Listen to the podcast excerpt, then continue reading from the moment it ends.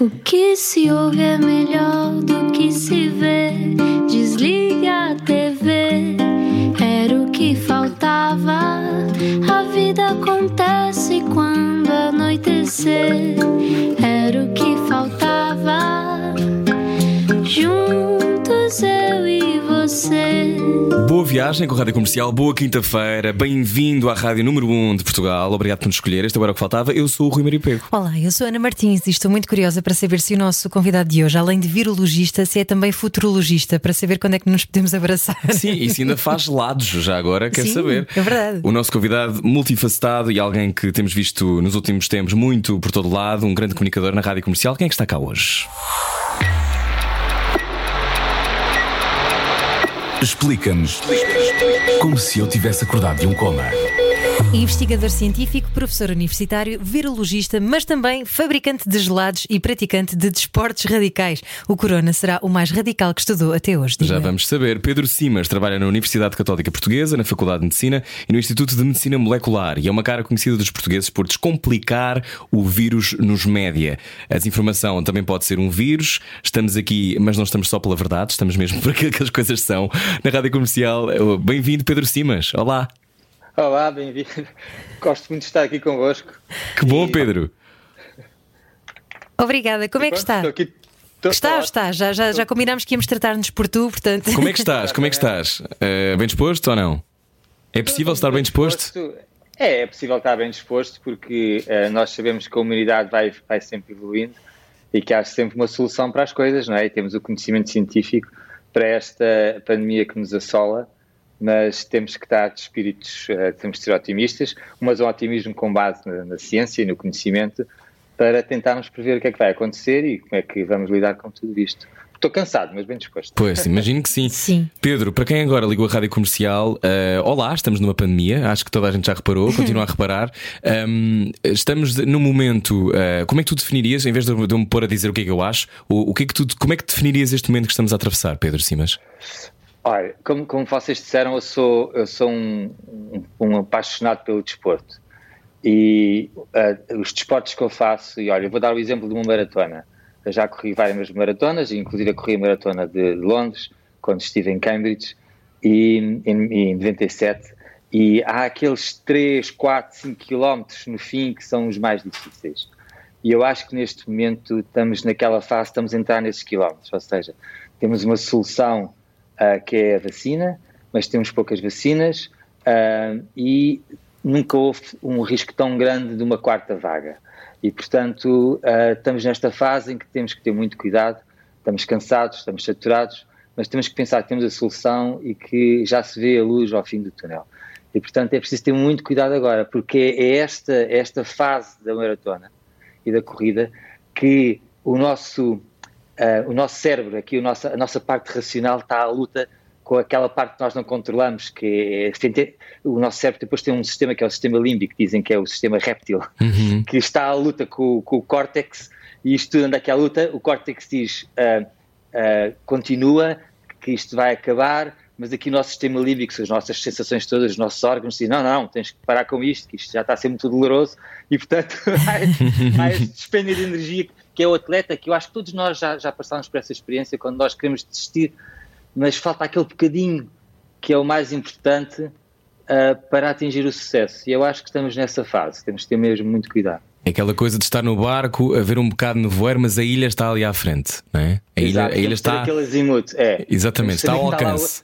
é, temos de ter aquele objetivo, está ali o azimuth, está ao alcance, mas eh, eu gostava, eu costumava dizer aos meus filhos, quando eles eram pequenininhos, não vos, não, vos serve de nada estarem a pilotar um avião e atravessarem os Himalaias e passarem todos os cumes das montanhas e depois chegam à última e já estão relaxados, já, já só falta uma e, despenhar- e des- e- e despenharem-se nessa última. Portanto, vocês têm que fazer as coisas até ao fim e tem que ser com empenho até ao fim, que é para chegarem ao fim com êxito, porque se fazem 90% do trabalho e depois os últimos 10%, ah, agora não é preciso, já posso relaxar, é quando as coisas correm mal. Descamba, pois. Descamba. Oh, Pedro Simas, uh, tu és o mais próximo de um amigo de infância que, do, do coronavírus. Já estudas o, o bicho há mais ou menos 30 anos, não é? Portanto, é tipo aquele amigo que resvalou, tornou-se delinquente. É, neste caso, um amigo que se transformou numa super estrela muito famoso, não é? Porque Sim, está por mas, todo lado. mas daquelas que partem o hotel, o quarto do hotel Exatamente. todo, não é? Sim, Portanto, é este é mesmo o corona mais complicado, porque há vários coronas, não é? Mas é o mais complicado que já viste até hoje? Sim, olha, eu, eu não estudo os coronas, estudo um, os herpes vírus, mas ensino a virologia uh, como um todo uh, há muitos anos. Uh, fui para Cambridge há 30 anos quase e, e portanto, tenho, tenho ensinado sempre a virologia. O que me dá uma perspectiva mais global, além de ter a expertise num determinado tipo de vírus, depois tenho a perspectiva global.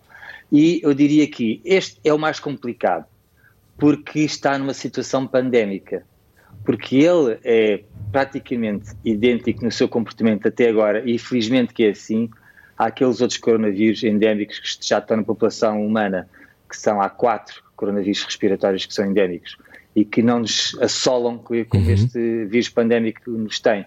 Já fizeram no passado. O último coronavírus uh, que entrou na população humana, o quarto a entrar, foi uh, antes do século, uh, foi no século XIX ali em 1890, e também causa uma pandemia e causa milhões de mortes. Portanto, uh, este agora é complicado porque é, está numa fase pandémica, isso quer dizer que infecta muita gente ao mesmo tempo. E, e o que é que acontece? Acontece que aquilo que é raro uh, com, estes vírus, que é provocar doença grave e morte, uh, torna-se mais frequente, porque há muita gente a ser infectada e até atingirmos uma, uma imunidade que nos permita um, ter defesas contra estes vírus, e geralmente essa imunidade, depois de passada a pandemia, a imunidade é adquirida quando os, quando as, quando os bebés nascem. Uhum. Ali, nos primeiros anos de vida, nos primeiros 10 anos de vida, os, as crianças já contataram com este vírus. E, portanto, ao contatarem com este vírus, fazem, e o vírus, como sabe, não, não causa doença grave nas crianças, e ainda bem que é assim, uhum. e, e, e, e, tem uma imunidade. E depois, ao longo da nossa vida, estes vírus, estes coronavírus respiratórios, uh, infectam uma pessoa, cada um deles infecta uma pessoa em média de dois em dois anos, cada dois anos infecta uma pessoa outra vez, a pessoa tem uma constipação. E quando a pessoa chega ao grupo de risco, em que tem algumas doenças associadas e já é mais velha, uh, apesar de tudo, têm uma imunidade que construiu ao longo da, da, vida. Neste momento, essas pessoas não têm essa imunidade, são completamente, como se chama, naivos. Uhum. Não, e, portanto, quando contraem a doença, uh, contraem-na com uh, uma severidade muito grande, que pode levar à morte e é uma doença terrível. Uhum. E é isso que nós estamos a ver agora. Portanto, uh, uma nota positiva é que este vírus, quando passar a endémico, passa a ser um vírus, em princípio, com um comportamento igual ao dos outros vírus endémicos. E felizmente, nesta, na, na, hoje em dia, temos a vacina até para proteger os grupos de risco que ainda não, nunca iriam adquirir essa imunidade, uhum. não adquiriram quando eram crianças. E, portanto, podemos usar a vacina nesses grupos de risco e protegê-los contra a doença severa e contra a morte. E é isso que é, que é pretendido neste momento. É, é, no início falava-se muito, e eu falei muito na unidade de grupo, mas neste momento, para mim, a imunidade de grupo é um objetivo secundário.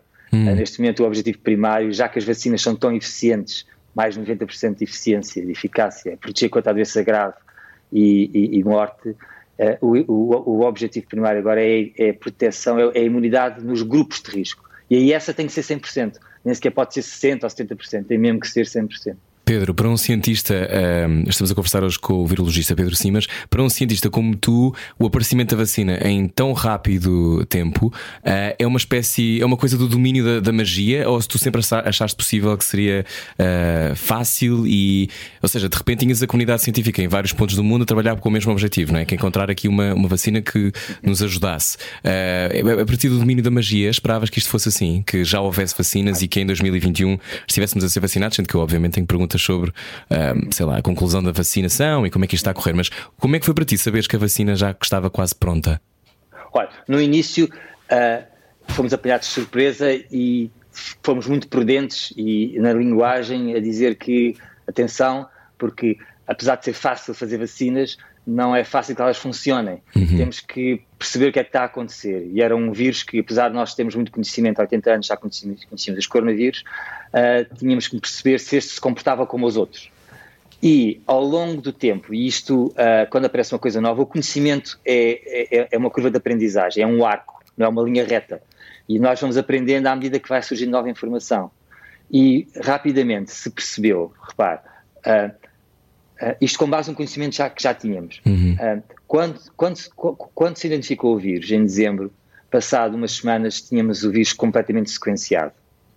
Uh, e quando se percebeu que o vírus uh, era um coronavírus e que isso, há muito tempo conhecíamos os coronavírus e que tínhamos muitas vacinas para coronavírus uh, de animais domésticos e que já as utilizávamos, por exemplo, a Moderna, numa semana, depois uhum. de ter sequenciado o vírus, já tinha a estratégia para fazer a vacina, porque a tecnologia lá já estava lá toda.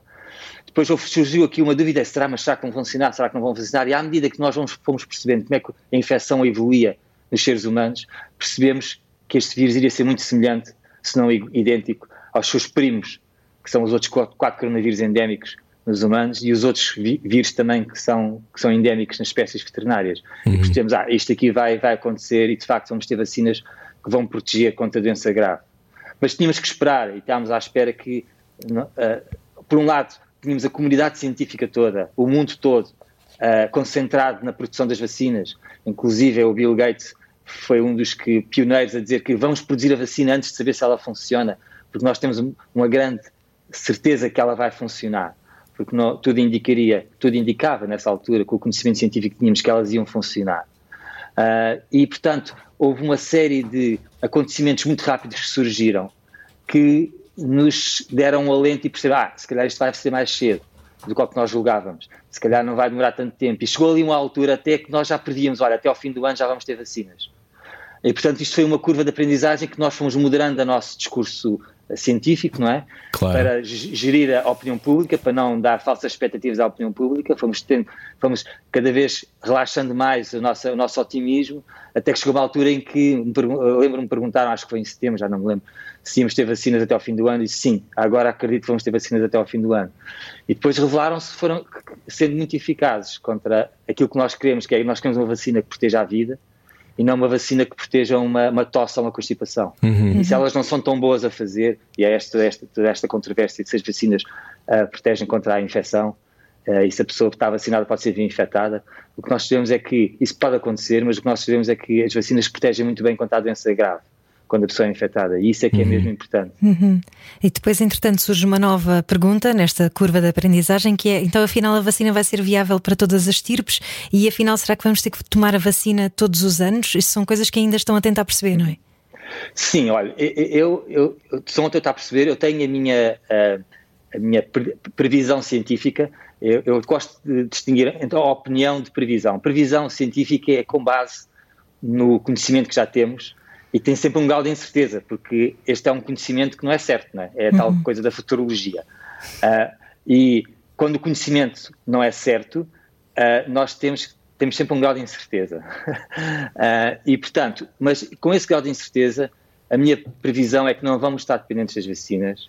As variantes poderão ser um, um, um, pequeno, algum problema, não vou dizer pequeno, que é para não dizer que eu sou otimista demais, pode haver, pode haver algum problema para algumas vacinas em termos da sua capacidade de proteger contra a infecção, aquela infecção mais leve, ou mesmo, por exemplo, na vacina da AstraZeneca, para aquela variante que é a variante da África do Sul, ou mesmo proteger contra a infecção grave. Mas nem sequer está demonstrado que assim o é, repare, uh, porque há, há, nós estamos neste momento muito concentrados em medir os anticorpos, que é aquilo que se, tradicionalmente se faz com as vacinas, que é para prevenir a infecção, mas há uma outra imunidade que é muito importante, e até mais importante do ponto de vista da proteção da vida humana do que os anticorpos, que é a imunidade celular, e depois, posso, se quiserem, eu posso explicar.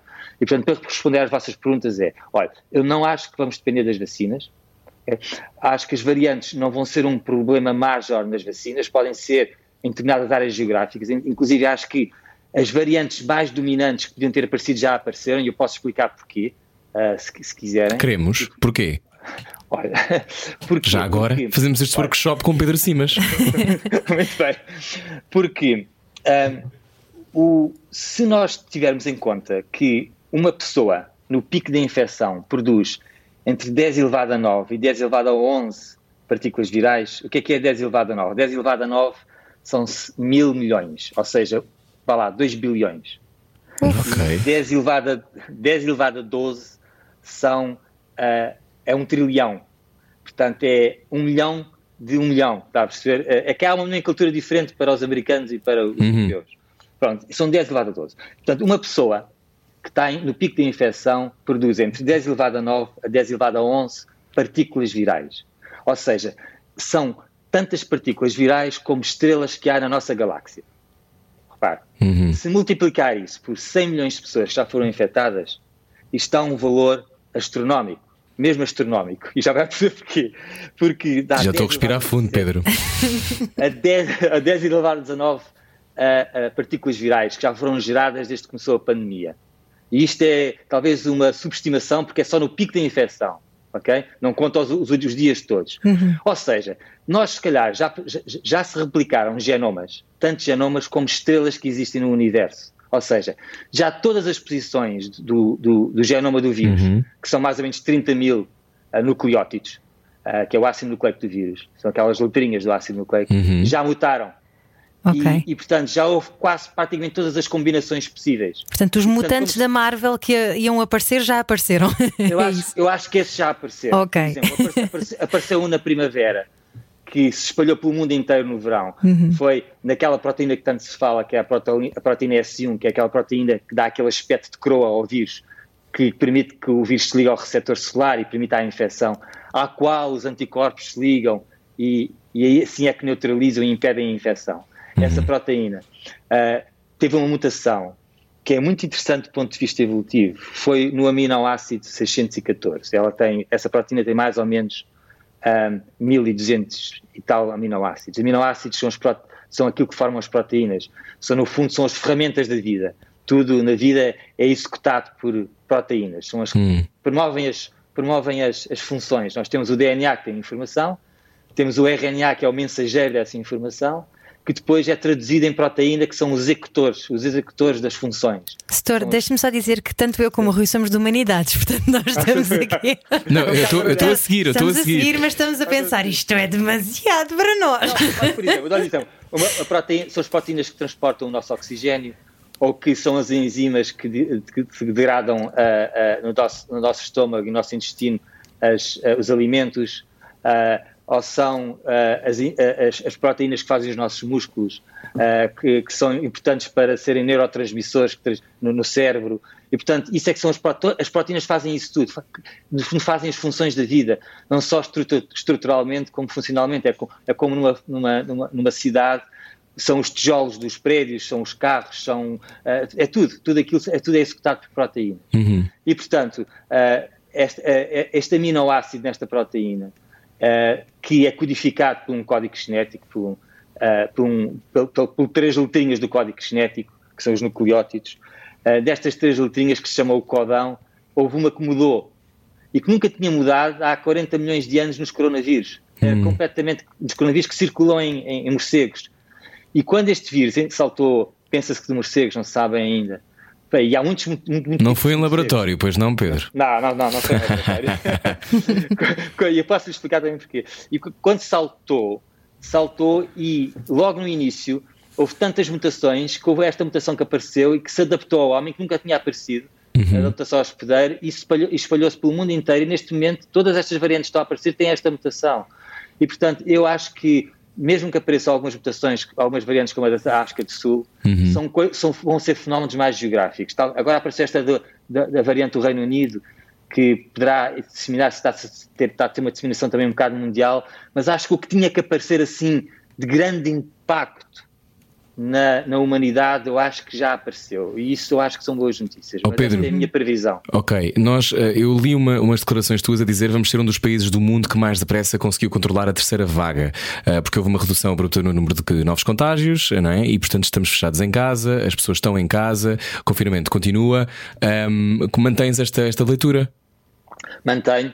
E ah, nesta altura de de, de, das incertezas, as nossas uh, previsões às vezes são de muito curta duração. Pois, isto foi dia 7 de fevereiro, não sei, hoje, hoje já estamos um bocadinho depois, queria saber o que, é que, o que, é que achavas.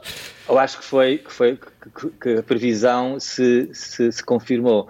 Neste momento, uh, se reparar nos gráficos, nós tivemos uma curva descendente quase vertical. Portanto, não demorámos muito tempo a, a, a diminuir o número de, de infecções. E porquê? Olha, porque nós sabíamos, nós sabemos que a biologia é factual nós sabemos que os vírus, sabemos como é que o vírus se dissemina, o vírus se dissemina-se por partículas e precisa de movimento, de contacto entre as pessoas. Se nós uh, interrompêssemos abruptamente esse movimento, uhum. uh, de um dia para o outro, deixavam de haver uh, infecções. É tão simples como isso. Portanto, e foi exatamente isso que aconteceu. E porquê é que eu fiz essa previsão? De certa forma, eu fiz essa previsão de uma forma entusiasmada para também dar algum alento às pessoas e Uh, se, se, as pessoas fossem ler o artigo e, e as declarações que eu fiz à USA, uh, viam que é preciso, que, porque, porque é que é assim, porque é, que, porque é que iria ser assim, que era preciso continuar a cumprir o confinamento de uma forma exemplar, uhum. e, e, e, que foi até agora cumprido, e que era preciso ter muito cuidado quando se desconfinássemos. Pois tu, ah, de resto, dizes que o encerramento das escolas foi determinante, não é? Foi determinante. Ninguém queria que as escolas encerrassem. As escolas encerrarem na sociedade é das últimas, dos últimos recursos a ter. Mas naquela altura, com tanta infecção que já havia, não havia outra alternativa senão encerrar, a encerrar as escolas, porque se precisava mesmo de um confinamento severo. Uh, e foi, foi, exatamente isso que aconteceu. E às vezes é preciso, repare, isto também é interessante, porque vivemos numa é, uma época de informação. A informação é viral. uma época que a, a informação nem sempre é usada da melhor forma que há todas estas coisas, as fake news. E às vezes é preciso usar mesmo, as mesmas ferramentas que são usadas para as fake news, ter, por, exemplo, por exemplo, ter um título mais chamativo para transmitir uma informação que é importante. E portanto, eh, eu acho que é, eu acho que eu acho que isso que isso funcionou né, dessa forma. Seja, uhum. O título pode ter, ter sido um bocadinho provocativo, uh, mas uh, uh, eu acho que a mensagem que estava lá era, infelizmente, foi a correta e é uma mensagem importante que de facto nós temos que aprender com a experiência. E agora não há razão nenhuma para termos uma quarta vaga. Portanto, aquilo que se dizia antes da segunda vaga e antes da terceira vaga, que só dependia de nós, é verdade. E repare, e não é só da sociedade. Da sociedade usar as máscaras, da sociedade respeitar o distanciamento físico. Uhum. É da parte do Estado também. Nada nos adianta agora, quando desconfinarmos, e espero que daqui uma semana ou duas estejamos a, a, a regressar às escolas, os nossos alunos, pelo menos do primeiro ciclo, estejam a regressar às escolas. Sim, por favor. eu, eu, eu sou a favor disso. Mas repare, temos que estar preparados, o Estado tem que estar preparado para fazer os rastreios e os, e os testes. Porque não, mesmo com, com um comportamento exemplar da, do, do povo português, se nós vamos desconfinar e se não tivermos o apoio do Estado em fazer os testes, em fazer os rastreios, uh, inevitavelmente vamos Perde passar a mão, as é? vermelhas outra vez, perde claro, a mão. Claro. E, portanto, e, precisamos ter esse apoio, isso é muito importante. Estamos a conversar hoje com Pedro Simas, continuamos já a seguir, há muitas perguntas, uh, até porque uh, estamos, estamos toda a gente já acha sim. que é uma espécie de profissional da pandemia, e não é? deixem-me só explicar, eu, eu, fiz aqui um desabafo de sim, por favor, mas ao mesmo tempo também me sinto um pouco apreensiva, como de resto todos os portugueses, em sentir que, meu Deus, será que vamos estar a enviar carne para canhão aos nossos filhos? Se calhar já falamos disso a Falamos seguir. disso a seguir. Na rádio comercial, venha daí, a seguir falamos de carne de canhão. Baralhar e voltar a dar. Era o que faltava na Rádio Comercial. Boa viagem com a Rádio Comercial. Hoje conversamos com o virologista Pedro Simas. Pedro, eh, estávamos a falar sobre uh, os perigos do desconfinamento. Uh, isto, isto, pensando que desconfinaremos, que às vezes é, dúbio, é dúbio, parece que é dúbio. Uh, já estamos nisto há muito tempo. tu, na tua opinião, achas quais, quais são os maiores perigos? tem a ver com as escolas? Explica-nos.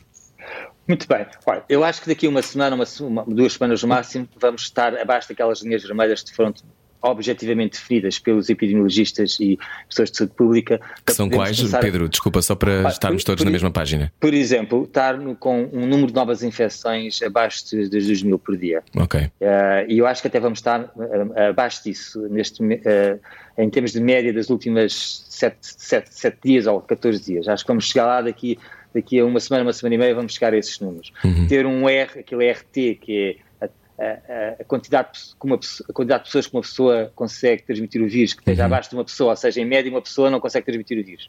Okay. Uh, uh, que esteja abaixo do, da 1, uh, que, que a percentagem de testes positivos que são executados em Portugal não seja acima dos 10%. Uh, portanto, todos esses que os internamentos estejam abaixo de 1500, por exemplo, talvez isso demore um bocadinho mais de tempo, porque há aqui, porque as pessoas, uh, infelizmente, permanecem muito tempo no, uhum. no, hospital, internadas, mas há aqui este, este, estes critérios que são muito objetivos e que já existiam antes da terceira vaga, repare, já, isso já existia, já uhum. sabíamos quais, quais eram, e estávamos acima de, destes, destes critérios todos, ou quase todos. Portanto, uh, eu acho que vamos estar abaixo dessas linhas vermelhas, o que nos vai permitir desconfinar e eu acho que o risco é ter uma quarta vaga. Aliás, reparar no mundo inteiro, ainda hoje a Organização Mundial de Saúde deu esse, deu, deu, uhum. deu esse comunicado, no mundo inteiro, nós estamos desde o dia 10 de janeiro com um decréscimo sucessivo do número de infecções todos os dias no mundo. Uh, já vai em menos 28%. Uh, tá, agora está a oscilar entre menos 29% e menos 28%. Mas toda a gente está com medo que venha uma quarta vaga. O que, é, o, o que é importante é que agora continue a baixar até o máximo que nós pudermos e depois ficarmos num planalto que seja gerível, um planalto que permita proteger os grupos de risco ao máximo e ao mesmo tempo regressar à sociedade, porque se ficarmos confinados vamos ter um impacto na saúde das pessoas, vamos ter um impacto na, na, em tudo e mais alguma coisa. Isso está completamente demonstrado. Uh, ficar em casa não resolve o problema. É uma medida drástica, mas tem que ser tomada o menor, o menor tempo possível. Quais são os riscos? Os riscos são da quarta vaga, mas acho que temos agora um entendimento por experiência própria, que é a melhor forma de aprendizagem por experiência própria. E o povo português já percebeu isso. Que os dirigentes do povo português, as instituições, as pessoas que tomam as decisões também já perceberam uhum. isso. Pedro, muitas pessoas estão a ouvir a rádio agora, desculpa interromper só para, só para acrescentar aqui um outro ponto. Um, muitas pessoas estão a ouvir e estão a pensar, ok, mas isto significa, um, mesmo que eu cumpra as regras de distanciamento, mesmo que as pessoas à minha volta e vão sendo vacinadas, uh, a vontade é que em setembro estejamos uh, quase todos vacinados, não é? Também corrijo-me se eu estiver enganado, mas que há aqui uma, uma, ideia de, ok, mas isto significa que eu vou ter que usar máscaras durante mais três anos? Uh, significa não. que. O que é que isto quer dizer, no fundo? Não. O, o que isto quer dizer é o seguinte. Um, e há bocado falaram na carne para canhão, e só para responder essa pergunta da carne para canhão, ao enviarmos os nossos filhos para a escola, eles nunca são carne para canhão, porque nunca o foram durante esta pandemia. Eles podem ter um papel muito importante na disseminação do vírus uhum. e transmissão desse vírus às pessoas que são vulneráveis, uhum. aos grupos de risco. E aí temos de ter muito cuidado. Agora, um pai pode estar confiante que quando envia um filho, um filho, para a escola, o filho não é grupo de risco e não vai ter, e não vai ter problemas. Okay? Isso está mais que demonstrado. A, a, a, evidência epidemiológica é tão forte que é quase uma verdade absoluta. Uhum. Pronto. Uh, no que diz respeito aos usos de máscaras, não. Isto, quando o visto tornar endémico, não há necessidade de uh, usar máscaras. Até lhe digo uma coisa que é um bocado, eu espero que as pessoas não me interpretem mal. Quando tivermos os grupos de risco protegidos com vacinação, uhum e isto uh, praticamente uh, a, a, maioria vai estar uh, protegida no fim da, da, primeira fase do Plano Nacional de Vacinação. E depois há um, um grupo que não é tão de risco que vai estar protegida no, no, fim da segunda fase do Plano Nacional de Vacinação, nós temos o problema resolvido. Portanto, se quando findarmos essas fases e vamos ver isto que está a acontecer em Israel, que são ótimas notícias, o que está a acontecer em Israel é já vacinaram uma grande parte da população. E agora já passados quatro, seis semanas já vem, uh, e já foi um estudo publicado, uh, de que 97% das pessoas que forem vacinadas estão protegidas contra a infecção sintomática ou, gra ou grave. Uhum. E, portanto, isto é, isto é, eu costumo dizer fantástico, isto é fantástico. De facto, é, é, é, é, um êxito da ciência, era aquilo que nós esperávamos que acontecesse. O que é que isto significa? Isto significa que nós vamos ter que vacinar os grupos de risco e cumprir o Plano Nacional de Vacinação. E quando isso for as duas primeiras fases forem, forem terminadas, vamos ver até, já vamos saber que somos estar protegidos ou não, porque outros países já estão mais adiantados que nós. Uhum. E nessa fase nós vamos deixar de ter que usar máscaras, mesmo o vírus ainda estando numa fase ainda de final de pandemia, em termos de disseminação. Uhum. Porquê? Porque depois já ninguém vai notar, porque já não vai haver pessoas doentes, não vai haver pessoas a serem internadas, pessoas a morrerem. Por isso, por isso Diga, diga. Não, não, conclua. E por isso é que eu digo, com um grau de alguma. Uh, uh, baseado na ciência, não é uma opinião, não é futurologia, de que quando nós acabarmos a segunda fase do plano de vacinação, temos que parar e considerar, ok, então como é que, como é, quem é que precisa mais de ser vacinado e como é que vamos fazer? Porque, e por isso é que eu acho que agora o mais importante é tentar, o mais rapidamente possível, proteger os grupos de risco uh, com a vacina. E, portanto, quando me pergunta se vamos, se as máscaras vão ser uma constante na nossa vida, Não, só vão para quem quiser usar as máscaras, como fazem os asiáticos. E também posso explicar porque é que eles fazem isso. Uh, se me pergunta, as vacinas vão estar dependentes de vacina? No geral, não. Nós vamos é poder usar as vacinas mais ou menos como usamos a vacina da gripe, Uhum. uh, dos grupos de risco, mas Pois. não na população uh, uh, em geral. Eu até tive a oportunidade de escrever um, um pequeno um comentário científico numa revista que é Nature Reviews in Immunology. Já ouvimos falar, Pedro. Com o meu, com o meu, com o meu, com o meu colega Mark Veldoan, a Sim. precisamente a explicar isto, que é o vírus endémico que, que mantém a imunidade de grupo e que protege as pessoas. Era isso que eu lhe ia perguntar. O que é que é preciso então para se tornar endémico? É pelo menos a- os grupos de risco estarem vacinados, mas alguma percentagem de população vacinada eh, para termos a tal imunidade de grupo? Ok, ok. Endémico significa que pertence, a- pertence a uma região e que está em equilíbrio com essa região, que não tem aquele, aquele- aquela disseminação exponencial. Para isso, precisamos de cerca de 60% a 70% de imunidade de grupo, a imunidade Ok. de população em geral, ou seja, seja ela adquirida naturalmente, seja ela adquirida com a vacina. ok? Por isso é que é preciso, em princípio, o- vacinar mais pessoas do que, do- do que os grupos de risco. Agora, resolver o problema da pandemia, e o problema da pandemia é a, a doença grave e a morte e os internamentos, isso consegue-se com 100% de imunidade nos grupos de risco. E isso representa uma fração da população que não é 80% nem 60%, nem 60%, está à volta dos 20%, 30%. E, e, portanto, por isso, quando nós conseguimos cobrir essa população, eh, eh, nós, Portugal, população portuguesa, está protegida, mesmo que viaje para países onde o vírus ainda é pandémico, porque já temos esta, esta imunidade. O, que é importante aqui é adquirir a primeira imunidade. Por isso é que há esta discussão de quantas doses da vacina é que se deve dar, se podemos passar as vacinas, se até podemos reduzir a quantidade de vacina que estamos a dar às pessoas, porque quando se faz um- um- uma vacina, ah, pec- não, é, não é que se peque, mas usa-se sempre uma, uma dose muito segura e muito e, e exagerada para não correr riscos. E numa situação em que precisamos salvar vidas, pode-se afinar aqui um bocadinho estas Claro. coisas, com base no conhecimento científico. E é isso que nós temos que, é essa, essa análise, essa reflexão científica, que tem que ser feita agora em Portugal também, para optimizarmos o, o, o- número de pessoas, para eh, tentarmos salvar o, número- o maior número de pessoas possível. E foi isso que, por exemplo, a própria, o próprio Reino Unido fez e alguns países fizeram. Foi eh, sair um bocadinho fora da caixa, fora do protocolo das vacinas, que é o ótimo em condições normais, e ir para uma, uma situação de risco-benefício, de tentar salvar o maior número de vidas possível. Pedro, Pedro Simas, virologista, nosso convidado hoje não era o que faltava. Uh, nós já percebemos que o vírus não é sazonal, mas o calor pode ajudar. Ou seja, o que é que podemos esperar agora na coleção primavera-verão? Muito bem, muito bem. O vírus eh, vai ser sazonal, ainda não é sazonal porque é pandémico, que agora pode infectar tudo e mais alguma coisa. A partir do momento em que já, já tem o problema da, da- da imunidade de grupo, em que não consegue infectar toda a gente que quer, ele, como está ali em equilíbrio, já precisa das estações para, para infectar, eh, para, para infectar, porque é, depois é naquele equilíbrio, quando há um desequilíbrio e que vem o tempo mais frio e mais úmido, é que ele consegue infectar mais pessoas. Sim, há- vai haver um efeito benéfico ah, à medida que vamos construindo esta imunidade de grupo, ah, vai vai- ah, o efeito da sazonalidade vai, vai, vai se tornar mais marcante.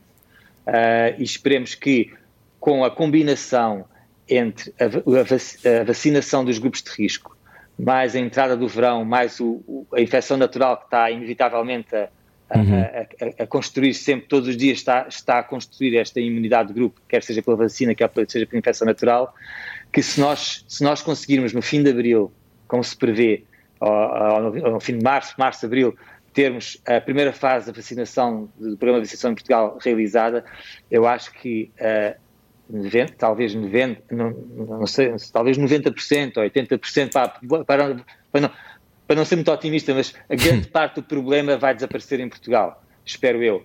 Eh, e, portanto, Ok, então, eu por exemplo, nessa fase, sim, sim, diga. Eu no, eu, no meu caso, que fiz a minha avaliação da vacina e est- encontro na terceira fase com uma espera longa, a vacinação para este último grupo deverá começar a partir de julho de 2021, mas pode ter de aguardar até ao primeiro trimestre de 2022, porque eu não integro nenhuma lista de grupos prioritários, eu não, tenho, não sou um grupo Felizmente, de risco, pois não, não tenho nada dessas coisas, tenho 32 anos, portanto eu não, não tenho que temer o facto de se calhar só ser vacinado alguns em 2022 ao final deste ano.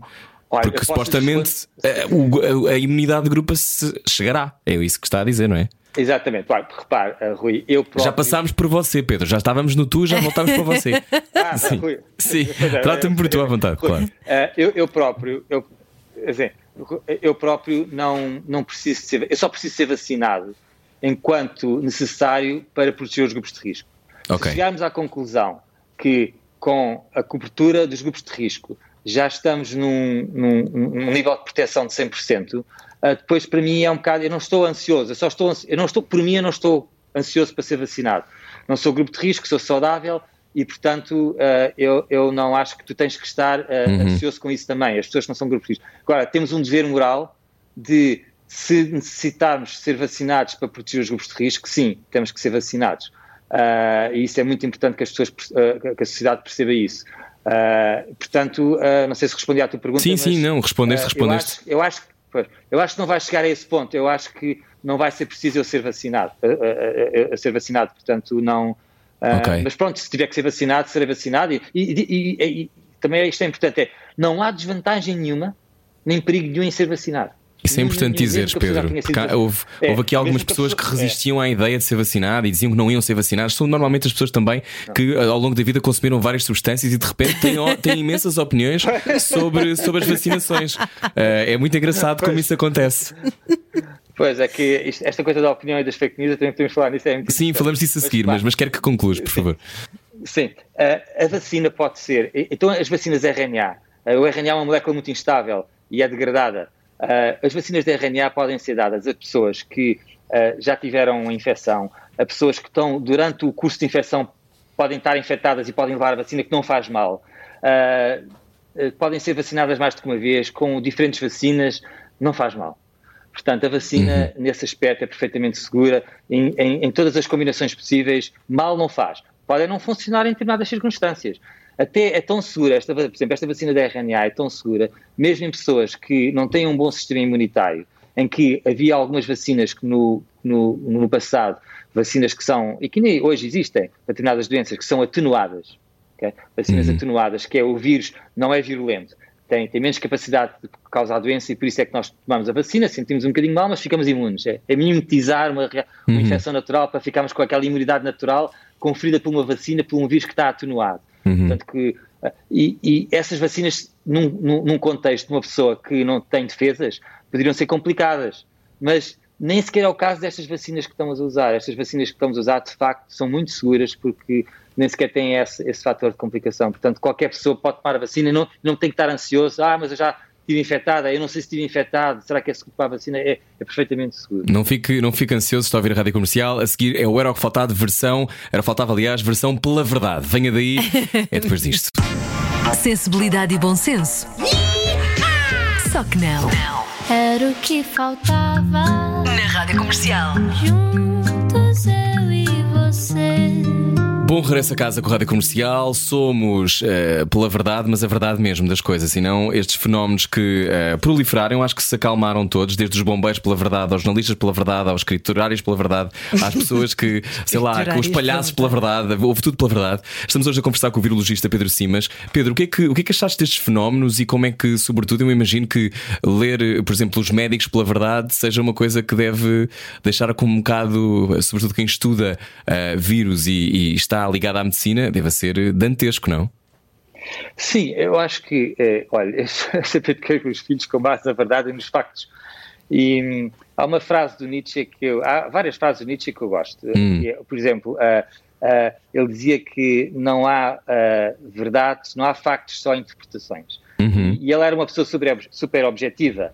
O que ele quis dizer com isso é que, na, na altura em que ele vivia, ele via as pessoas ignorarem os factos e, que- e terem só opiniões e interpretações sobre os factos.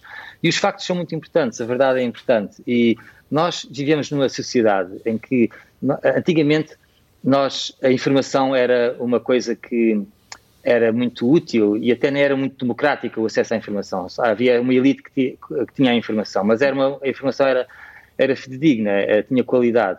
Depois passámos, eh, e felizmente tivemos a democratização ah, da, da- da informação. A informação hoje é fantástica, está acessível a toda a gente, mas passámos de estar informados ah, a não nos interessarmos muito pe- pela informação. ao ponto de não estarmos interessados e passarmos. Tudo era feito por nós, havia os experts, havia os peritos que decidiam por nós. O que é bom, haver peritos que decidem por nós e nós confiarmos nos peritos. E isso é, isso é extremamente importante. Mas depois, às tantas, ah, já estou farto de ouvir peritos, eu ouvia depois é a informação errada.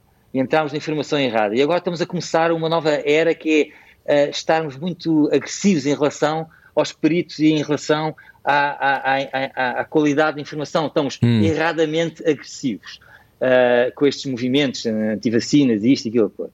E nós estamos, uh, queremos questionar tudo. E nós, por exemplo, temos uma obra em casa e andamos atrás do, do eletricista a ver se ele faz as coisas bem e a dar opiniões. Depois uh, temos os nossos filhos na escola e discutimos com os professores porque o meu filho tem esta pergunta que está certa e você viu é, pôr-lhe errada. E, e, a pergunta está errada, mas no entanto discutimos com o professor a dizer que a pergunta está certa. É porque portanto, não confiamos nos outros, é isso, Pedro Simas? Não temos a humildade de confiar, porque há tanta informação que nós ficamos confusos e, e até nos tornamos agressivos. Ou seja, nós queremos questionar tudo, mas não sabemos interpretar as respostas não conseguimos compreender as respostas. Nós temos que, a sociedade tem que passar por uma revolução moral para uh, saber o que fazer com esta informação. É, é, repare, é a mesma coisa que você pode dar uh, a uma pessoa um peixe e a pessoa nesse dia não passa fome. Mas se a ensinar a pescar, ela nunca vai passar fome durante toda a sua vida porque sabe pescar, porque a informação está muito peixe no mar. E, portanto, uh, o que eu quero dizer com isto é o seguinte: nós temos que, em termos de epistemologia, temos que ensinar as pessoas a ir à procura do conhecimento e incentivar as pessoas a terem conhecimento e a, e a, e, a respeitarem aquilo que é expertise. Porque senão, ciclicamente, o que acontece é uh, nós deixamos de confiar nos experts, começamos a desentendermos todos e há uma guerra. E depois temos que reconstruir. E para reconstruir, como foi na Segunda Guerra Mundial, quem é que reconstruiu? Quem é que fez o plano? Foram os experts outra vez. E, portanto, isto é um ciclo. e, portanto, nós temos que confiar na expertise. Mas depois, depois há aqui também um fenómeno que é interessante um, e que eu vi muito durante esta, esta pandemia, que é, por exemplo, o Primeiro-Ministro falou nisso, é não há consenso científico. A ciência anda aqui, os cientistas andam todos aqui, ninguém se entende. E repare, de facto, isto, às tantas, é o que eu chamo uma corrida de ratos, uma, uma rat race. É como, é como vou explicar isto? É o seguinte. Um, o, um cientista entra, a, a, pessoa está no liceu e quer ser o melhor aluno para poder entrar na universidade. E tem que fazer aquelas coisinhas todas para ser o melhor aluno. Depois está na universidade e quer ser o melhor aluno para entrar, fazer um doutoramento. Depois está o doutoramento e quer ser o melhor aluno para ser um pós-doc, que é o que a gente chama rat race, é uhum. a corrida dos ratos. E depois tem que ser muito bem comportadinho e fazer aquelas todas coisas muito certinhas e agradar aos seus pares superiores para ser um professor, um, um professor auxiliar numa universidade depois passar para professor associado e às tantas chega a, a, a, a, professor catedrático. E quando chega a professor catedrático, olha para ele e ganhou a, e ganhou a corrida. Mas neste, nesse momento, e as pessoas entendam no, no, no, bom sentido da palavra, isto não é uma crítica, já se transformou num rato.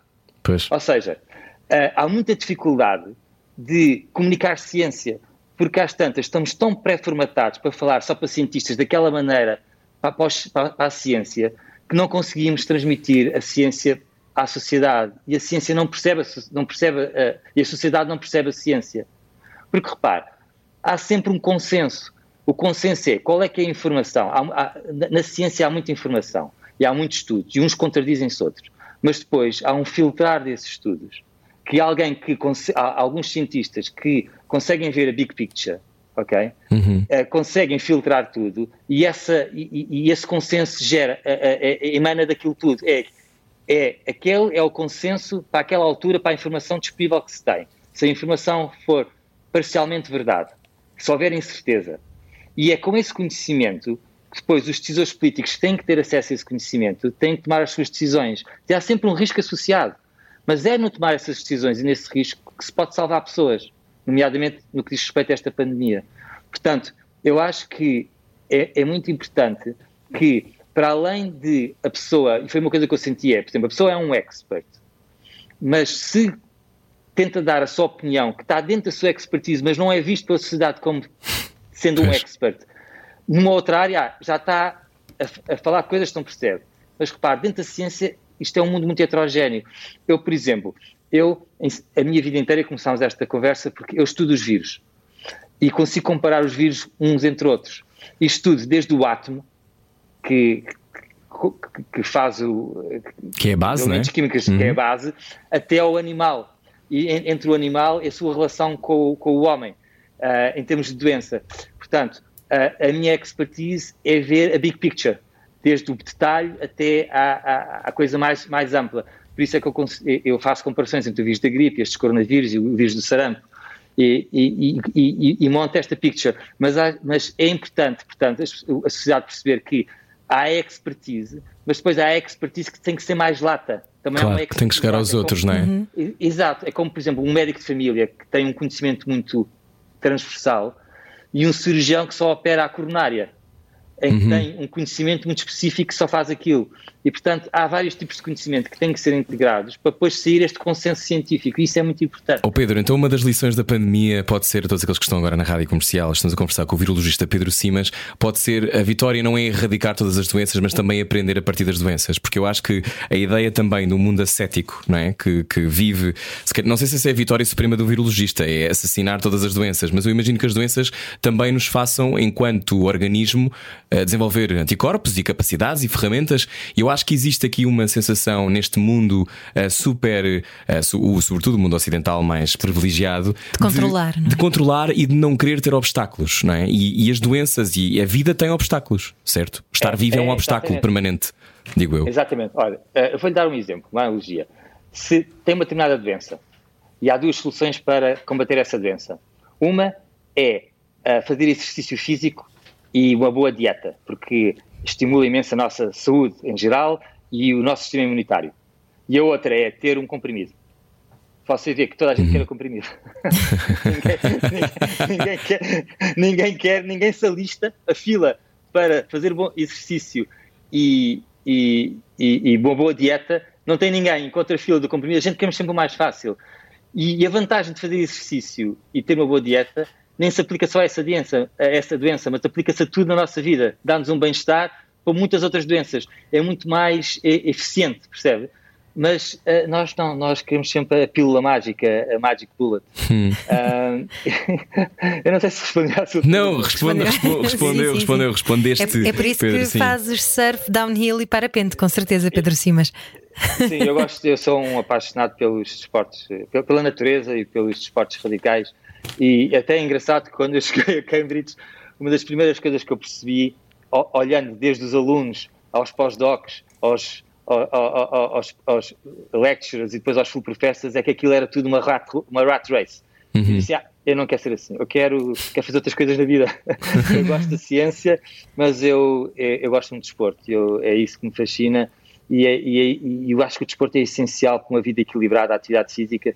E há bocado eu dei o exemplo da maratona, ah, e eu acho que o desporto se aplica e ensi- ensina-nos muito, ah, e é muito importante. Pedro, deixa-me tentar dar aqui uma perspectiva histórica, porque não se tem falado o suficiente, acho eu, pelo menos eu não tenho ouvido, eh, e ouvi há pouco tempo um documentário sobre a pneumónica que dizia que em 1918, em Portugal, foram 140 mil mortos, sendo que tínhamos nessa altura 6 milhões de habitantes no país. Isto só em Portugal, não é? No, no- mundo inteiro ah, foram Os mortos 50 foram milhões, 50 milhões em todo o mundo na pneumónica, em 1918. O que é que se aprendeu ah, dessa altura ah, até agora? Tanta coisa. Olha, na, em 1918 ainda não tinham sido descobertos os vírus.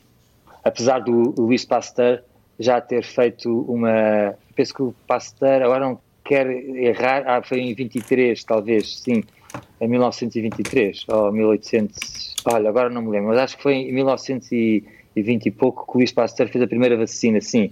Ah, portanto, ainda nem sequer se tinha, não sabia o que era o vírus. O o Pasteur fez a primeira vacina contra a raiva, nem sequer sabia o que, é que era o vírus, sabia que era um agente infeccioso, não sabia o que, é era um vírus.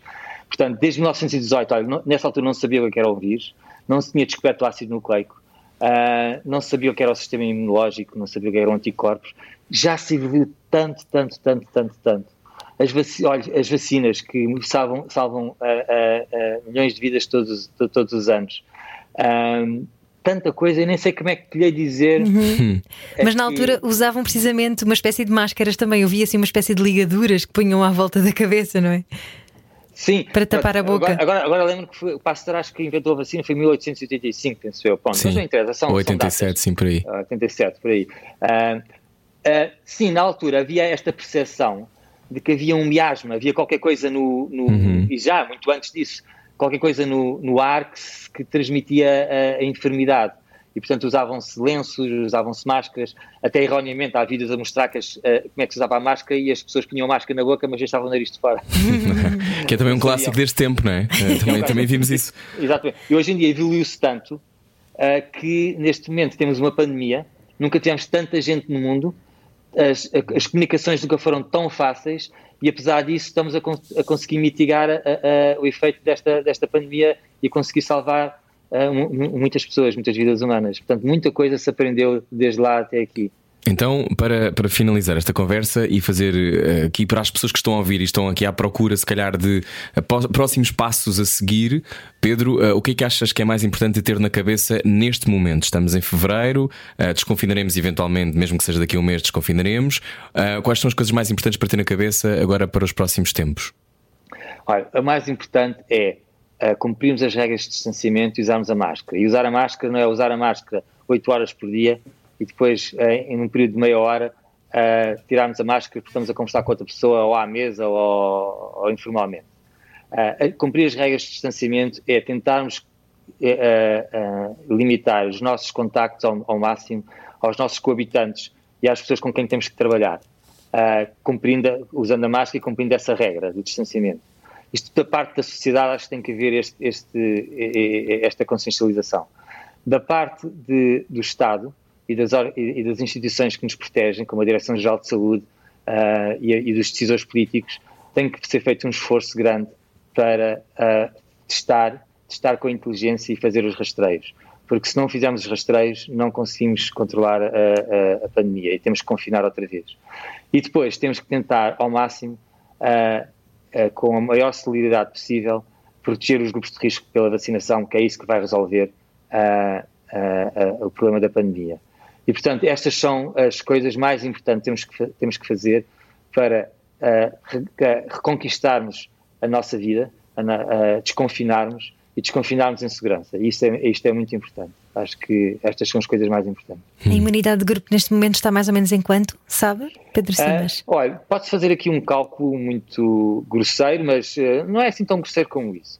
Se imagino que temos 800 mil pessoas já confirmadas como infectadas uhum. e que, como sabe, há um grau de, uh, de assintomáticos, pessoas que a gente nem sequer descobre que, que, que identificamos muito grande, que é o que torna este vírus muito pandémico, as pessoas estão a, estão, estão a disseminar o vírus sem saberem, pelo menos três vezes em Portugal. Pelo menos, é um número já cons, muito conservado. Uhum. Se multiplicar 3 por 8 dá 24, dá 24% de imunidade de grupo. Pelo menos 24%. Portanto, devemos estar aproximados dos 30% de imunidade de grupo nesta, nesta fase em Portugal, a, maioritariamente adquirida da forma natural. Mas agora o que queremos é atingir 100% de imunidade nos grupos de risco através da vacinação e não através da imunidade natural. Uhum. Porque, porque isso é dramático, porque os grupos de risco têm, têm uma grande probabilidade de terem doença severa e poderem morrer se forem infectados. Portanto, é, o nosso target até agora é vacinar os grupos. Muito bem. Pedro, então agora que há muitas pessoas que estão desesperadas, provavelmente também para se tornarem virologistas, também já se sentem virologistas nesta fase.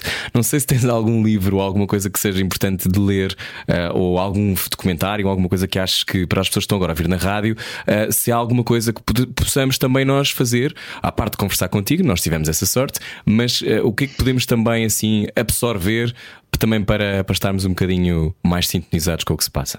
Tens alguma sugestão? Ah, tenho eu tenho a sugestão, a sugestão que eu faço é a seguinte: as pessoas confiem nos experts e confiem nas instituições portuguesas que as vão proteger e que usem o seu tempo para lerem o livro que mais gostarem. Boa. É, não se ponham a ser virologistas de bancada, é isso? Não se ponham a ser virologistas de bancada, que esse é o problema da sociedade hoje em dia. Quando nós vamos ao médico já lemos tudo no Google e é o Dr. Google. Não. Não. Ok, então, então é ler os romances todos agora e então, não estar preocupados com o vírus. Ok. Pedro Cima, especialista em virologia, uh, fazemos então, só para fechar assim um bocadinho de futurologia, que é assim uma previsão para quando é que podemos fazer uma jantarada? Tens alguma? Olha, eu acho que vamos ter, não sei a jantarada, mas eu acho que vamos ter um verão muito diferente do verão passado.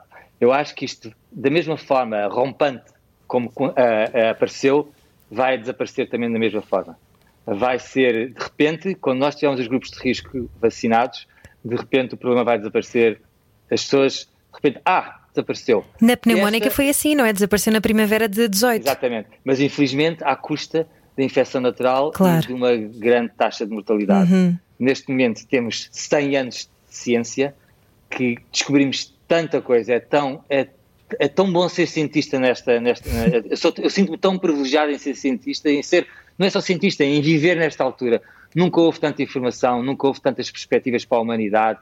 Nunca, hoje em dia, ainda hoje de manhã, estava a ouvir um podcast de uma pessoa que é o Manolis Kellis, que ah, é um cientista no MIT, que é a melhor pessoa no mundo a fazer um determinado tipo de coisa. E na- na- na- ah, eu fui da geração que tinha que aprender ah, o conhecimento através de um professor que lia num livro que já estava desatualizado. Hoje em dia, ah, e, e tinha que reter essa informação da minha memória, porque um dia eu podia ter que a utilizar, podia ser útil. Neste momento, os meus filhos e eu próprio já sou o just in information, ou, ou seja, uso a informação que preciso, na altura que preciso, no, no- no momento em que preciso, e consigo ter acesso à informação de uma forma democrática à melhor pessoa do mundo que sabe sobre esse assunto, ao expert. Portanto, confiem nos experts. Mas têm que aprender quem é que são os experts, a identificar os experts. E é isso que nós precisamos na sociedade, é, é- na humanidade, é aprender a distinguir o trigo do joio. E isso é, isso é que é importante. Eu, portanto, eu acho que o verão vai ser muito diferente e que, de repente, isto vai desaparecer. Sim, nós estamos a precisar de dar beijos na boca, Pedro. A verdade é esta. Estamos a precisar disso. Estamos a precisar disso. Muito bem. Pedro, muito obrigado. Gostávamos muito de conversar contigo. Eh, obrigado. Esperemos que em breve, se falarmos, seja por outras razões. Sim, Eh, pelos teus gelados, por exemplo, por que acabámos por não falar disso, não é? Tens uma loja de gelados, não sei se ainda tens ou não. Já, já, já não tenho, foi uma experiência muito gira na minha vida. Eu gosto muito de misturar, misturar ingredientes e ser criativo. E quis fazer isto, é como plantar uma árvore ou correr uma maratona, era montar um negócio. E consegui fazê-lo. E foi um negócio que teve sucesso. E depois não tinha tempo, porque eu- a minha paixão é a ciência e o desporto. E ter um negócio é uma, uma coisa que eu quero avisar as pessoas: ter um negócio é, é- é muito time consuming. que É preciso ter muito tempo para, Pois. para ser bem sucedido, tem que se dar a, nosso, nosso- a nossa alma e o nosso corpo. E, portanto, e, e eu gosto muito de desporto e de ciência, e, portanto, é, e agora tenho um projeto novo com a Universidade Católica que, que estou completamente apaixonado por ele e, e essa a minha paixão agora é, é, é- é o desporto e este novo projeto com a Universidade Muito bem. Católica. Mas se tudo correr bem, ainda brindamos com os gelados no verão, não é? Exatamente. Muito bem, muito obrigado, Pedro Simas. Adeus. Obrigado. Obrigado. Beijinhos, obrigada. Na Rádio Comercial pode ouvir a conversa inteira se quiser. Adeus, obrigado, Pedro. Em radiocomercial.ol.pt e já sabe, nós voltamos amanhã com mais conversas. Beijinhos, até amanhã e proteja-se, juizinho, nada de virologistas de bancada, foi o que nós aprendemos. Nada, de virologistas de bancada e fico para ouvir o Slowdown com a Isabela Roja. Nós voltamos amanhã às 8. Boa noite. Era o que faltava. Com Rui Maria Pego e Ana Martins. Juntos eu e você. Na comercial.